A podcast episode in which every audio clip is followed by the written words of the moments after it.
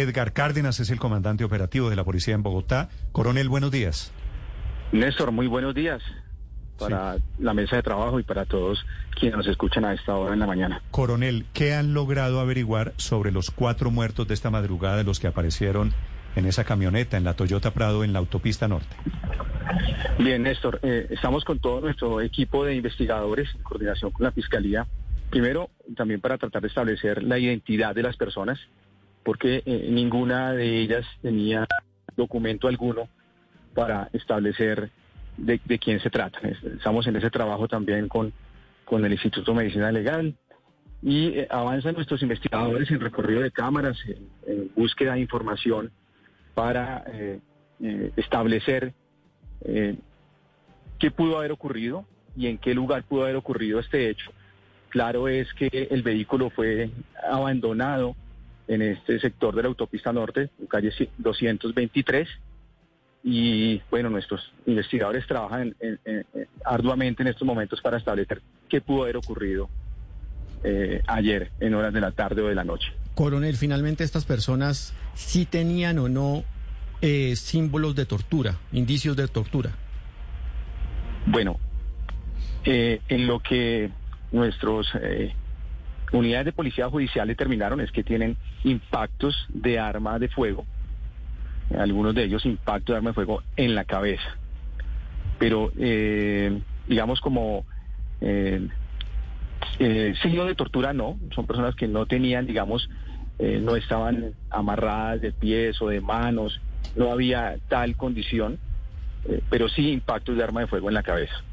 Sí, coronel, ¿qué relación, qué han podido averiguar ustedes de la relación que hay entre estas cuatro muertes y el dueño de la camioneta, que se, eh, se supone, por lo menos es la información que se tiene, es Carlos Navarro, Carlos Mauricio Navarro Durán?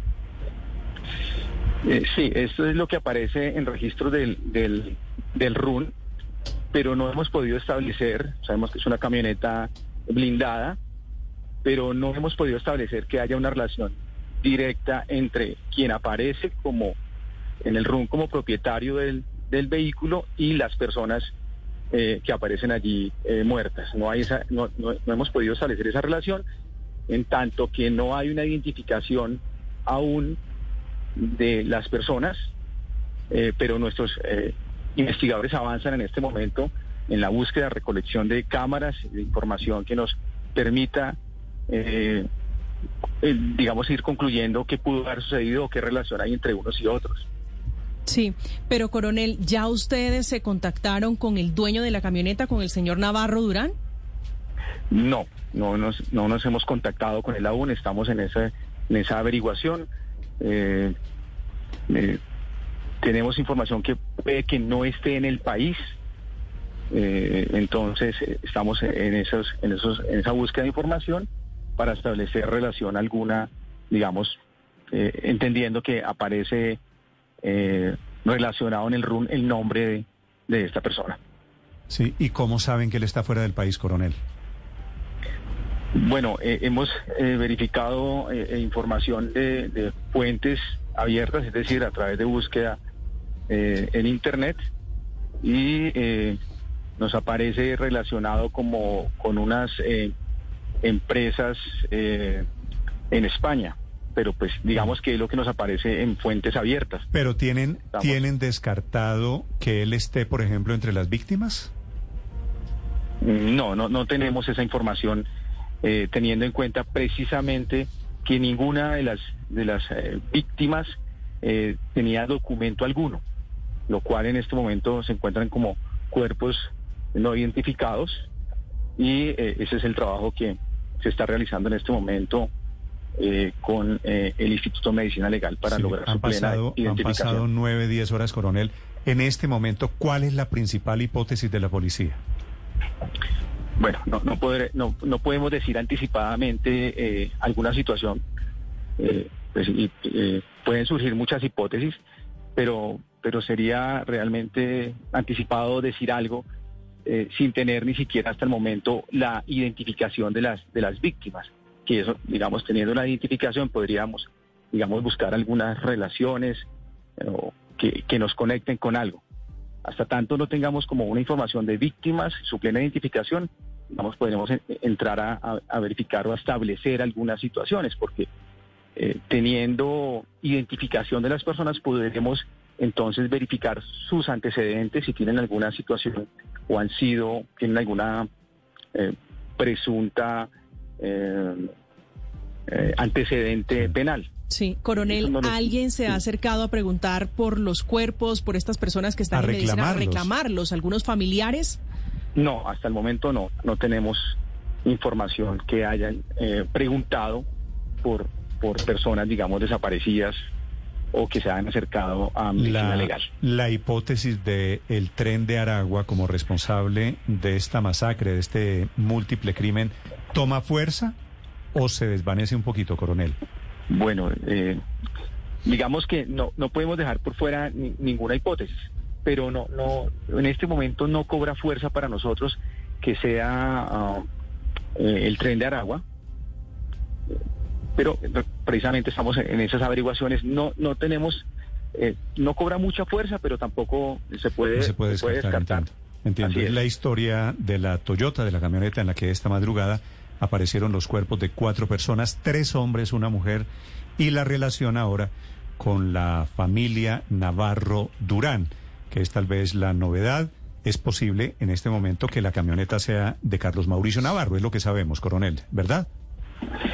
Bien, sí, pues aparece, aparece a nombre de, Carlos Mauricio eh, Navarro Durán, eh, y pues vamos a establecer si realmente eh, esa persona pues tiene pero relación aparentemente con... él no se encuentra en Colombia. Aparentemente, sí. Estamos estableciendo si hay esa relación directa con eh, la persona que usted refiere. Esperemos, coronel, que haya algún resultado más concreto de la investigación. Le agradezco, coronel Cárdenas, estos minutos. Feliz día. Así es, Néstor, feliz día para todos. Muchas gracias. Acaba de aparecer Mauricio Navarro, que es el dueño del vehículo en donde esta madrugada fueron encontrados los cuatro cuerpos, los cuatro cadáveres torturados, maniatados, embolsados. Mauricio Navarro, empresario, hijo de una muy reconocida empresaria en Colombia, está en España y está reconociendo que ese vehículo efectivamente es o fue suyo. Camila Carvajal. Señor, se siguen conociendo más detalles de esta historia y de lo que podría estar detrás de las cuatro personas asesinadas y encontradas en ese carro, en la camioneta CJE 825 que apareció en la autopista norte en Bogotá. Le voy a dar primero los datos de Carlos Mauricio Navarro, el hombre que aparece como dueño de la camioneta, está fuera del país, está en España, vive allí hace unos años y asegura, porque ya tuvo contacto la policía con él y sus apoderados que lo dejó en Colombia hace al menos dos años en una concesionaria y blindadora con traspaso abierto. Eso significa, Néstor, que es un trámite en el que se iba a vender el vehículo, pero no quedó registrado a quién. Y por eso es la otra pista que busca a esta hora la policía. Además, le puedo decir que a esta hora Blue Radio tiene en su poder el historial de ese vehículo como aparece registrado en el RUN, el Registro Único Nacional de Tránsito. La camioneta CJE 825 tiene como propietario a Carlos Mauricio Navarro Durán. Aparecen tres direcciones que en su historial en el RUD ha puesto como direcciones de trabajo o domicilio, todas en el norte de Bogotá. Es una camioneta que además es clase campero, marca Toyota Prado, gris, modelo 2000, tiene vigente el SOAT y la revisión técnico-mecánica. La policía ahora está esperando explicaciones para saber qué pasó cuando lo dejaron en esa blindadora y concesionaria, pues qué pasó para que siga con todos los papeles al día, pero también con un traspaso abierto en la documentación sin que se sepa cómo salió del lugar para terminar luego con las cuatro personas que encontraron muertas. Un dato final, quizá menor, pero que le da a usted, Néstor, pues la idea de cómo fue ese negocio y qué tan común es la comercialización de estos vehículos. Es que esta camioneta tiene un valor comercial entre 45 y 50 millones de pesos hoy en Colombia. Insiste él que por lo menos hace dos años lo había dejado con traspaso abierto en esa concesionaria. 1022, pues sobre este caso, Camila, se acaba de pronunciar la alcaldesa Claudia López, que ofrece toda la colaboración, el apoyo a la Fiscalía, a la Policía, para esclarecer el caso desde la autopista norte. Julián Ríos. Sí, Eduardo, muy buenos días. Eh, a esta agentes de la SIGIN de la policía aquí al sitio donde aparecieron los cuatro cadáveres en el interior de, esta, de este vehículo, una camioneta Toyota Prado BX. Estamos en este momento, en este punto, estamos haciendo un recorrido sobre la autopista y hemos incluso encontrado sobre el piso tirado el SOAT. El SOAT, exactamente como le decía María Camila, aparece Navarro Durán Carlos Mauricio.